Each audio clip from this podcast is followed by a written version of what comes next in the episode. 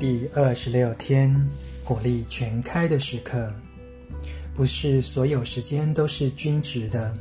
一天里的某些时间，一星期里的某些时段，一年里的某些季节，甚至人生中的某些时期，你必须兢兢业业，奉献更多时间给事业或计划。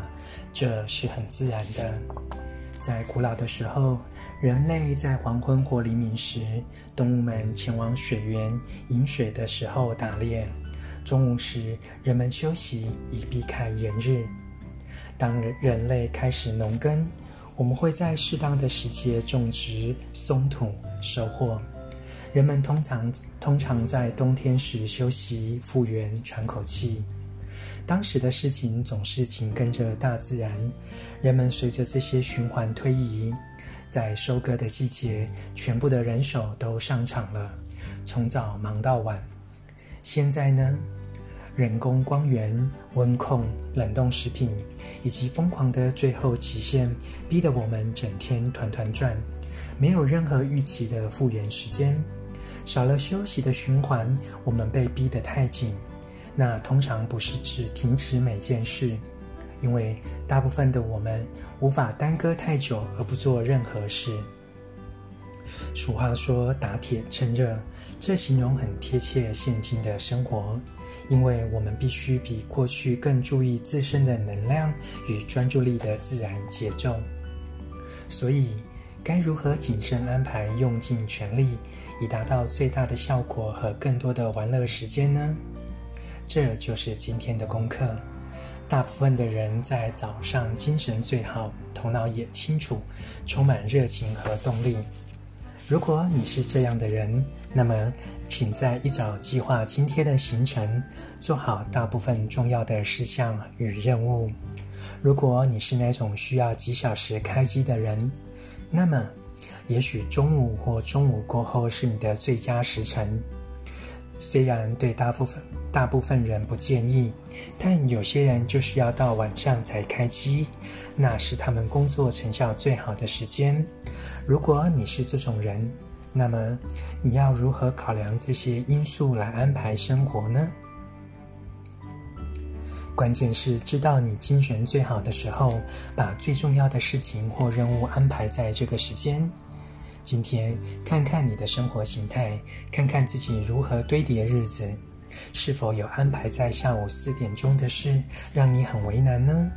那些你计划今晚等小孩躺平后要做的事呢？短期内是否无法避免？但今天让我们用力看看这些模式，看能改变什么呢？过滤一下你的行事历，最好是整个月份的，开始变更可以跟通的事。许多成功的人物将他们最重要的工作安排在上午八点到十一点。你可以每三十到六十分钟安排一小段休息，但暂时不接听电话，避免电子邮件，将手机简讯提示转静音。投入你为这段时间区块安排的任何事，并且把它做完。把事情做完有个好处，我们能够安心。为什么呢？因为那件待办事项，现在已经从你的心头上清除掉了，终于处理好了，它不再荼毒你，悬在心里。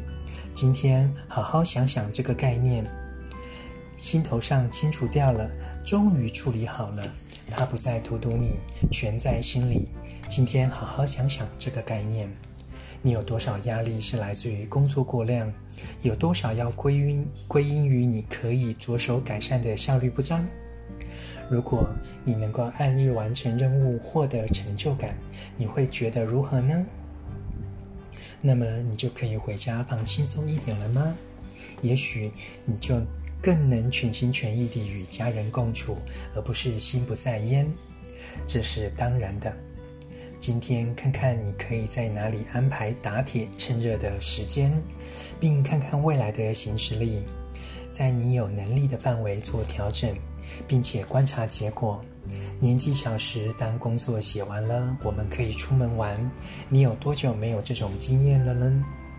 当你精力充沛时，努力工作之后，用力放松完了，不需要愧疚。朗读一日一练习，找回美好人生健康转述的一百项正念日常。